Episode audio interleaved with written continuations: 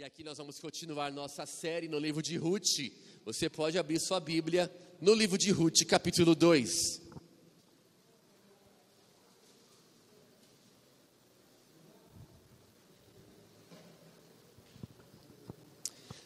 Livro de Ruth, nós vamos ler o capítulo 2. Nós começamos no último domingo, lemos o primeiro capítulo de Ruth. O primeiro capítulo é uma introdução à história. Vale relembrar um pouquinho do que, que a gente está falando, o nosso assunto em Ruth. Ruth vem logo depois de Juízes. Nós percorremos o livro de Juízes todinho. Três meses em Juízes, agora chegamos em Ruth. Ruth vai ser um bálsamo para nós. Ruth traz esperança no meio do caos. Vocês se lembram? Ruth começa contando a história de Noemi. Noemi perdeu os homens de sua vida. Noemi perdeu o esposo, perdeu os filhos. Então ela se vê numa situação muito difícil.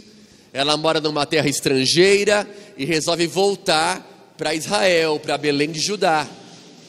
Ela vai levar sua nora, Ruth, com ela. E o capítulo 1 termina assim, com uma fagulha de esperança e era chegada a época da colheita. Ou seja, eles vão colher, vão colher o que plantaram. O autor de Ruth, meus irmãos, ele é muito poético, sabe?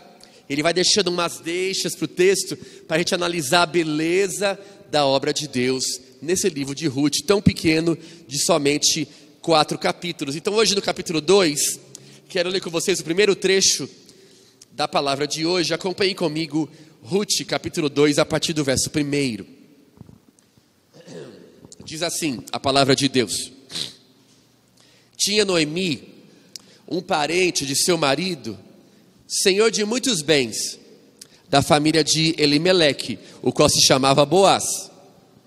Ruth, a moabita, disse a Noemi: Deixa-me ir ao campo e eu vou apanhar as espigas atrás daquele que me favorecer. Ela lhe disse: Vai, minha filha. Ela se foi, chegou ao campo e apanhava após os segadores. Por casualidade, entrou na parte que pertencia a Boaz, o qual era da família de Elimeleque. Eis que Boaz veio de Belém, disse aos segadores: O Senhor seja convosco. Responderam eles: O Senhor te abençoe. Depois perguntou Boaz ao servo encarregado dos seguidores: de quem é essa moça? Respondeu o servo: Essa é a moça moabita que veio com Noemi da terra de Moabe. Disse-me ela: Deixa-me rebuscar espigas e ajuntá-las entre as gavelas após os segadores. Assim ela veio, desde pela manhã até agora está aqui, menos um pouco que esteve na choça. Senhor, obrigado pela história de Ruth essa história que está edificando a sua igreja hoje. Minha oração é que o Senhor use essa história, use essa narrativa para mudar as nossas vidas, para que seja a palavra de Deus hoje para nós, ilumine o nosso entendimento, traz para nós o que o Senhor quer para a sua igreja nessa noite. E nós oramos gratos por esse privilégio de ler a palavra, a palavra pregada e a palavra sendo plantada em nossos corações. Seja louvado, Senhor. Nós oramos em nome do teu filho Jesus. Amém. Amém. Meus irmãos, você já teve a experiência de sair por aí entregando currículo, de sair por aí batendo porta em porta, procurando emprego? Qual que é a sensação quando você está buscando um emprego? É uma aflição, não é? Você precisa de sustento, precisa trazer sustento para sua casa. Você sai batendo na porta, sai pedindo, sai conversando, liga para os amigos, liga para gente que pode talvez te oferecer alguma oportunidade. É assim que Ruth e Noemi estão. Eles chegaram em Judá como sem teto já viu gente que é morador de rua, que mora na rua? É tipo isso que Noemi e Ruth são: sem teto, sem sustento, sem família, sem homem para buscar sustento para elas. E Ruth levanta e fala: Noemi, eu vou caçar alguma coisa. A gente não pode ficar aqui só olhando. Tem dia que a gente tem que levantar da cama, não é, gente? E falar assim: eu tenho que ir. Se eu não for, ninguém vai. Bora, Ruth. E a Noemi fala: Vai, minha filha. Vai, minha filha. É assim que começa o capítulo 2. No capítulo 2, também, logo no primeiro versículo, já fala do Boaz, né? É uma introdução. É uma introdução do autor aqui, que fala que Noemi tinha um parente próximo do seu marido que morreu, seu nome era Boaz, e ele era da família de Elimeleque. Ele introduz o assunto aqui, ó, tem um Boaz na história. Fica esperto nesse nome. Tem um Boaz que vai mudar a história dessas duas. Pois bem, a Ruth vai trabalhar. O verso 3 é interessante, né? Observe comigo o verso 3. Ela se foi, a Ruth, né? Chegou ao campo e apanhava após os segadores. E o texto diz assim: por casualidade, ou seja, por acaso. Oi, gente, o autor aqui está sendo irônico, viu? Tem ironia na Bíblia. Tem ironia na Bíblia. O autor sabe que não foi por acaso. O autor sabe que foi Deus que guiou Ruth para o trabalho certo, para o trabalho certinho. E ele usa aqui, por casualidade, Ruth foi parar lá no trabalho, lá no campo, lá na empresa do Boaz. Naquela época, a lei de Moisés dizia o seguinte: se um estrangeiro não tiver com que trabalhar, não tiver como ganhar seu sustento, ele pode procurar uma plantação. Olha só, gente. Ele pode procurar uma plantação e as espigas que foram caindo nas valas, que caírem assim, assim para que não vai ter mais uso, o estrangeiro pode pegar para ele como sustento para ele. Estava isso na lei e a Ruth sabia disso já. E ela foi nesse propósito, achar um campo onde tinha sustento caído no chão que ninguém queria. E ela achou o campo do Boaz. Achou lá por casualidade. Ela entregou um currículo e já foi aceita. Já entrou naquele campo. E é tão interessante ver a reação do Boaz. Vocês repararam a reação do Boaz? Olha comigo o verso 4. Eis que o Boaz veio de Belém e disse aos segadores, os trabalhadores, os seus empregados, né? Ele disse: O Senhor seja convosco. Eles responderam: O Senhor te abençoe. Ô gente, finalmente o um homem bom aqui aparecendo, é ou não é? Finalmente aparece um homem que nós podemos falar assim: finalmente, depois de tantos juízes atrapalhados, um homem que louva o Senhor. Chegou o Boaz. E você repara, ele está chegando na empresa. Ele chega no seu campo de trabalho e ele diz: O Senhor seja convosco, para os trabalhadores. E eles respondem: O Senhor te abençoe. Isso aqui parece uma igreja. é um clima que você já vê que é diferenciado.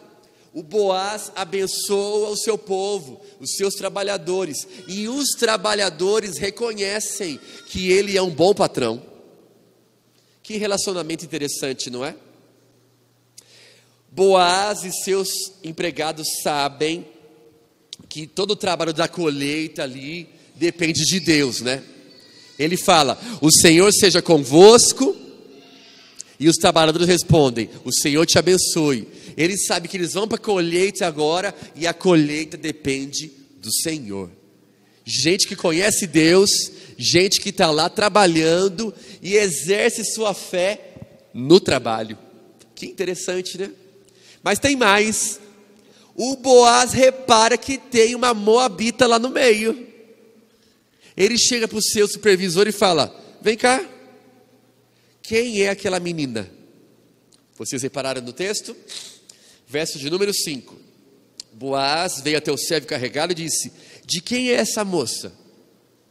Da onde que veio essa moça? Ele repara nas pessoas. Boaz repara quem está perto dele. O empregado responde: É a Moabita, aquela que veio com Noemi. Vocês estão percebendo que a história já rodou, né? A história já espalhou de Noemi e Ruth. Ela pediu para entrar no campo, eu deixei, e ela está aí desde cedo pegando as espigas. A história de Noemi e de Ruth se espalhou. Boaz então repara em Ruth, Boaz conhece seus empregados e repara em tudo, e quando chega lá Noemi, é Ruth, ele repara nela. O, o Boaz interessante que ele não trata a Ruth com suspeita. Quem é essa? De onde que vem essa mulher? Ele já acolhe a Ruth. A gente vai ver isso nos versos seguintes. Acompanhe comigo a partir do verso 8. Olha como que o Boaz vai tratar a Ruth. A partir do verso 8, diz assim: acompanhe comigo a leitura.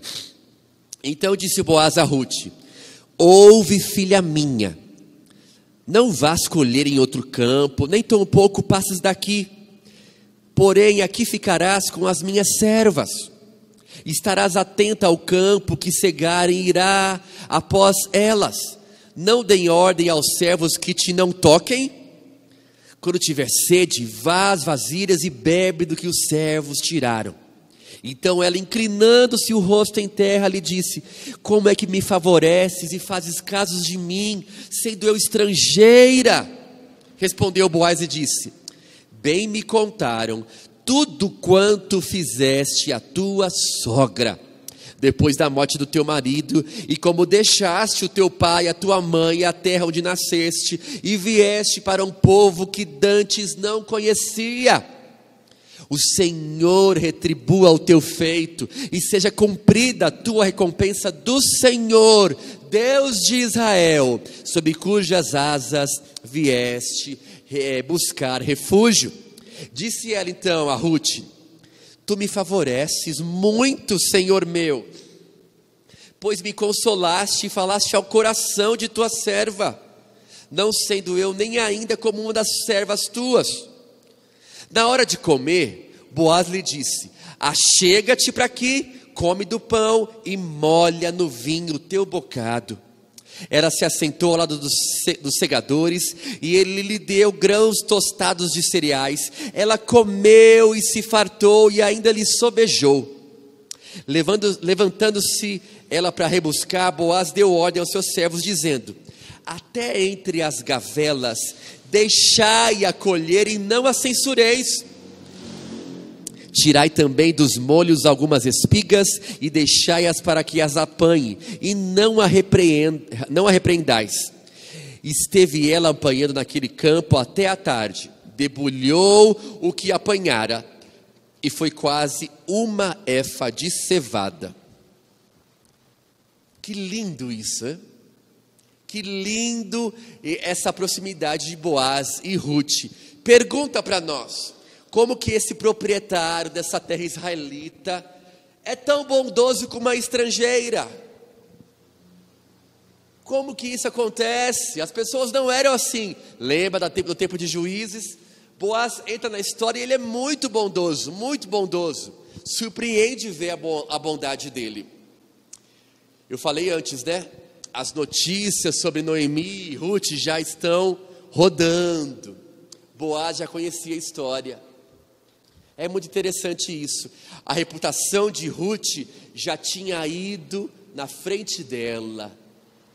E eu achei interessante que, diferentemente de fofoca, quando você está falando mal de alguém, eles espalharam a notícia, a história da Ruth da Noemi, de uma maneira positiva. Chegou a história assim, ó, essa moabita deixou sua terra, deixou seus pais, e veio para uma outra terra só para cuidar da sua sogra. Ela não era obrigada a fazer isso. Então a história espalhou de maneira positiva, de maneira edificante. Meus irmãos, o povo de Belém percebeu a bondade de Ruth em acompanhar sua sogra. As boas notícias devem se espalhar, elas devem se espalhar. Ruth foi muito bem recebida, foi muito bem-vinda onde ela chegou. Você já foi bem recebido em algum lugar?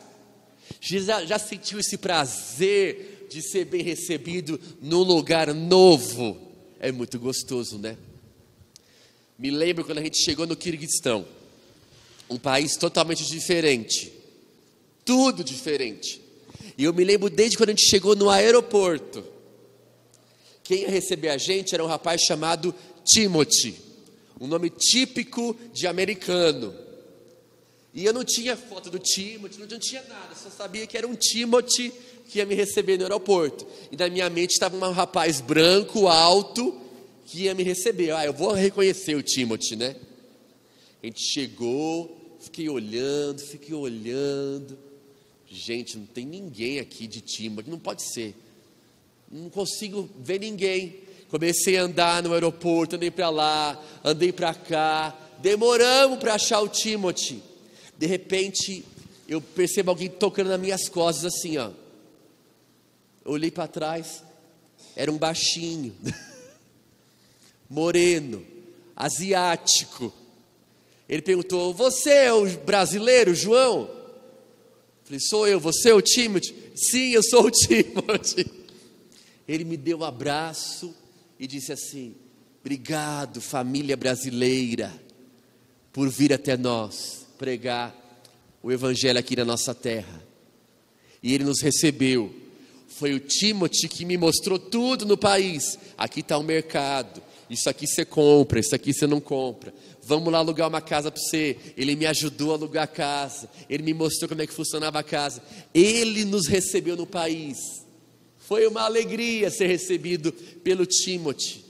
E ele era aquele baixinho que fazia tudo, negociou nosso aluguel, fez tudo por nós para nos receber como brasileiros, os primeiros brasileiros da nossa agência enviadora naquela região. Como é bom ser recebido bem, não é? Como é bom ser bem recebido numa terra estrangeira. Então, a oração que Boaz faz aqui para Ruth, porque ele percebe que a Ruth tem uma postura diferente. O que a Ruth fez não é qualquer um que faz. A Ruth está vivendo um amor sacrificial pela sua sogra. Olha o que ele fala aqui no verso 11 e 12, que nós lemos já. A oração de Boaz. Bem sei o que me contaram a, a seu respeito, sobre a sua sogra. O verso 12 é oração: O Senhor retribua o teu feito, e seja cumprida a tua recompensa do Senhor. Deus de Israel, sob cujas as asas vieste buscar refúgio. Ele clama pelas bênçãos do Deus de Israel sobre um estrangeiro. Olha só. Boaz sabe que as bênçãos de Deus estão ao alcance da estrangeira, da Moabita Ruth. Mas eu quero reparar com vocês com detalhes o que, que o Boaz fez. Verso 8. Ele integra primeiro a Ruth com as suas servas. Ele fala: Fica aqui, não sai daqui, trabalha aqui comigo.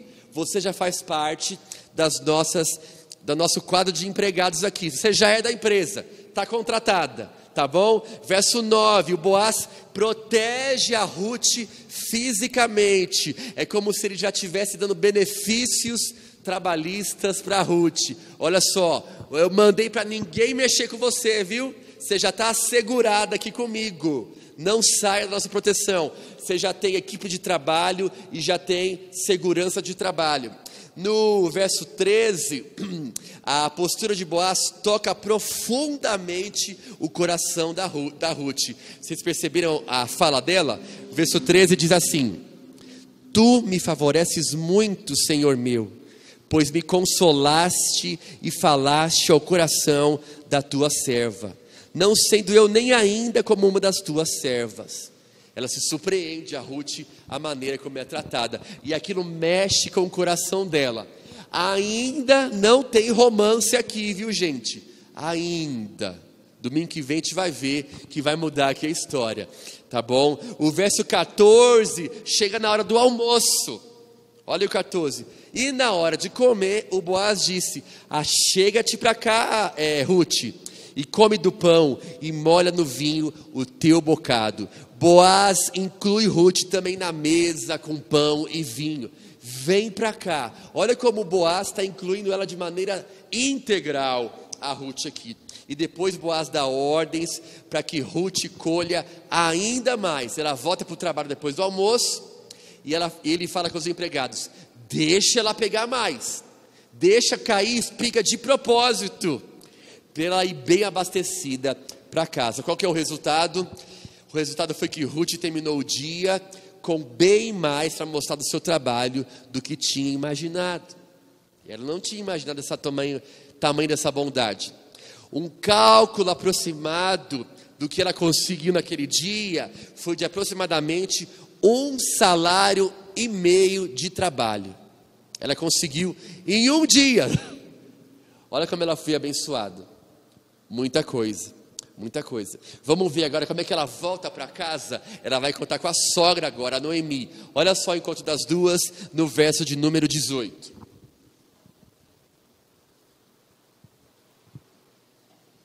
Ela chega em casa com sustento para um mês e meio de trabalho.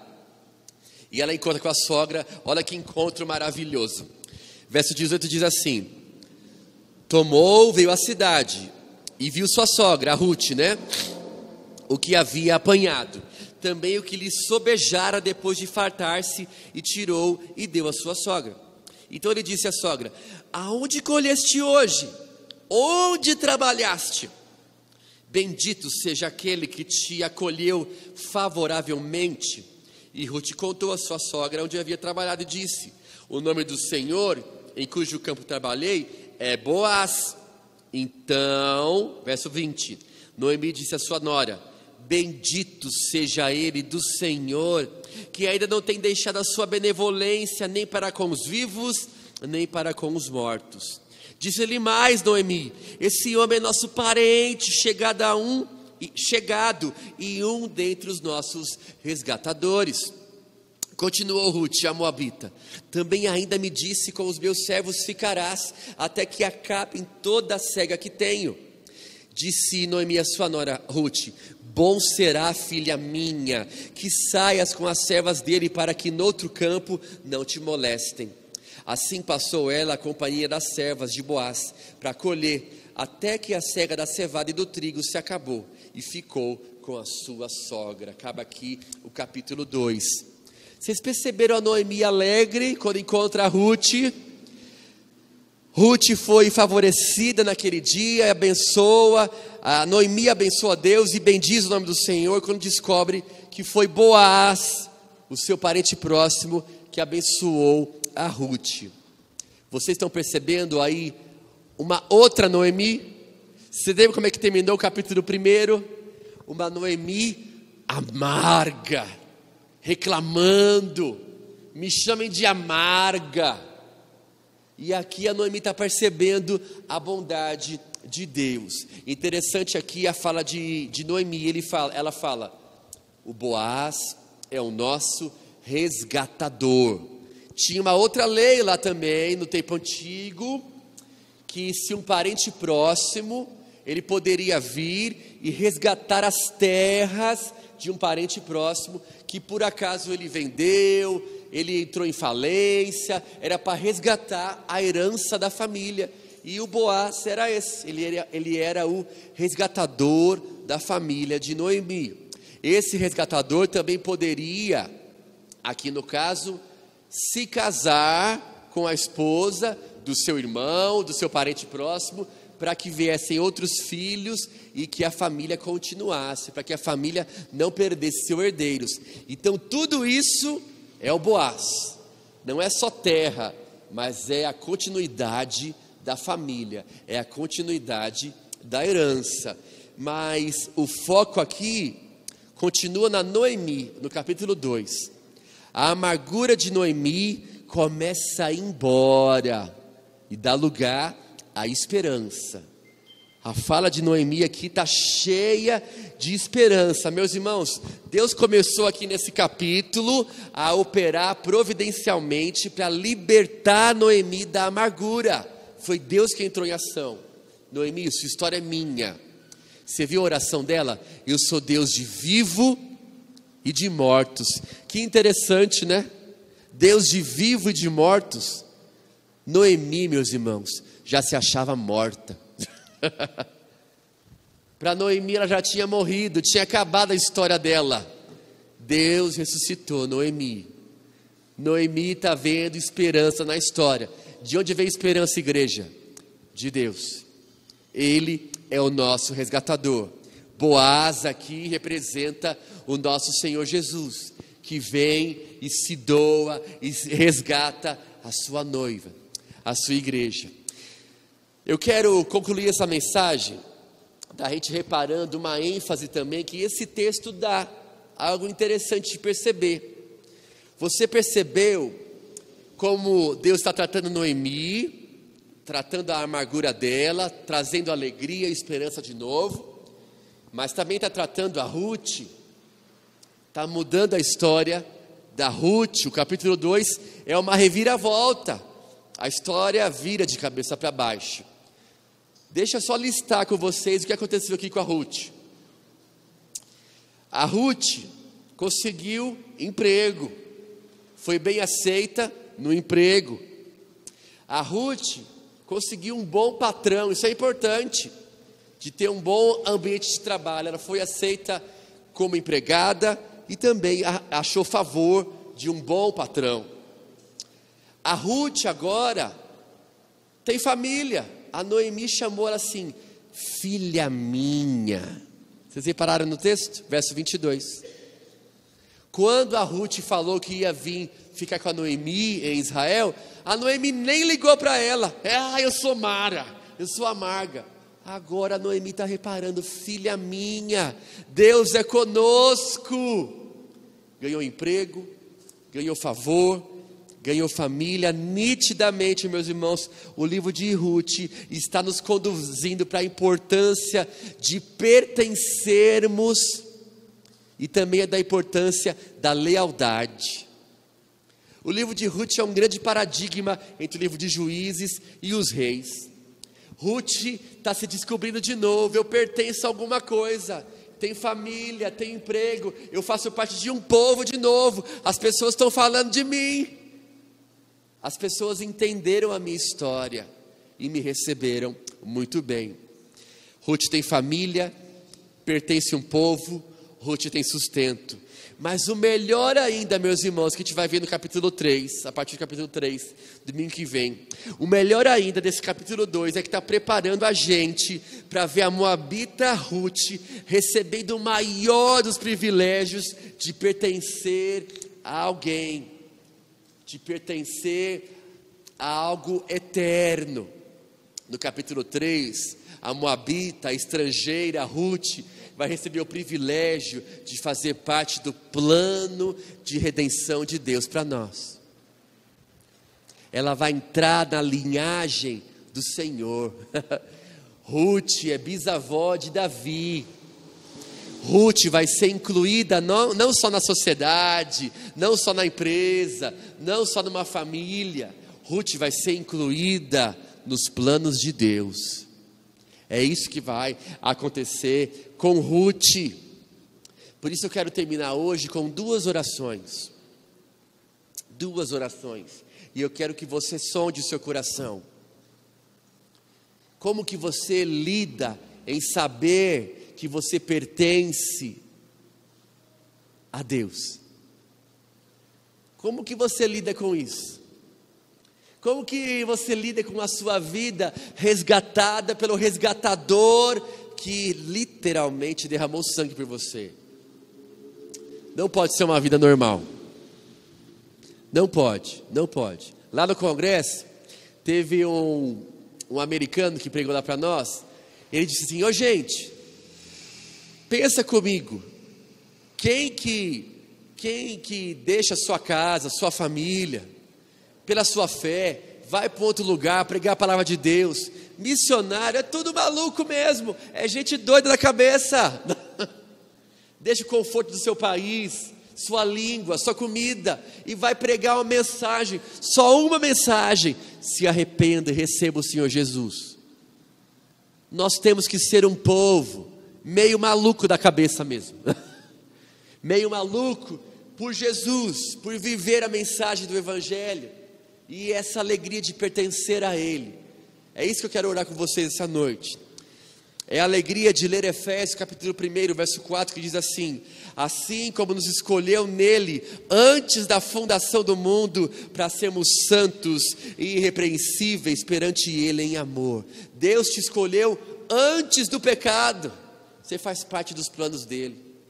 Tem que trazer alegria para nós tem que trazer um pertencimento. Eu pertenço a um Deus eterno. Se você não reflete nisso, se você acha que ainda não é salvo, começa a pensar nisso.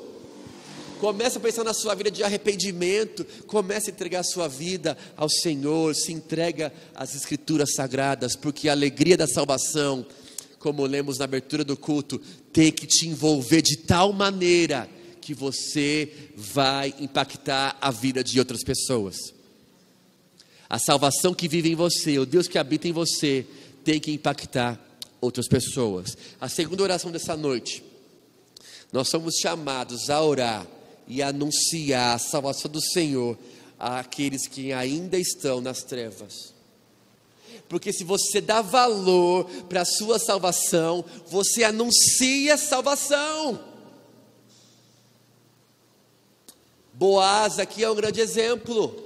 Ele sabe de onde ele veio. Ele sabe quem é o Deus de Israel. Por isso ele é bondoso. Por isso ele ouve a história de alguém e ele exerce bondade. E ele extrapola, na verdade, né? Vem comigo, eu vou te dar emprego, come comigo. E no capítulo 3, ele vai trazer a Ruth para a família dele. para a família dele. Então eu quero que você ore nessa noite. Quero que Deus te traga o seu coração. Senhor, não me deixe acomodado em meio a esse mundo de trevas. Esse é o nosso trabalho, é, meus irmãos. Esse é o nosso trabalho como igreja. Orar pelos perdidos. Ore hoje pelo seu filho, pelo seu sobrinho, pelo seu primo, pelo nosso país, por outro país. Porque quem é salvo proclama a salvação. Amém, gente? Amém. Portanto, a graça de Deus se manifestou salvadora a todos os homens, educando-nos para que, renegadas a impiedade e as paixões mundanas, vivamos no presente século sensata, justa e piedosamente. É assim que Deus quer que a gente viva aguardando a bendita esperança e a manifestação da glória do nosso grande Deus e Salvador Cristo Jesus, o qual a si mesmo se deu por nós, a fim de remir-nos de toda a iniquidade e purificar para si mesmo um povo exclusivamente seu e zeloso de boas obras. Somos o povo de Deus ou não somos? Essa é a palavra de, segundo, de Tito, capítulo 2, verso 11 a 14 se você percebe que Deus tem um plano na sua vida, e aqui é um privilégio de Deus fazer parte da redenção de Deus, ore essa noite. Se você reconhece que Deus é Deus na sua vida, ore também por aqueles que não encontraram o Senhor, o Senhor da salvação ainda. Vamos colocar isso em prática então, igreja.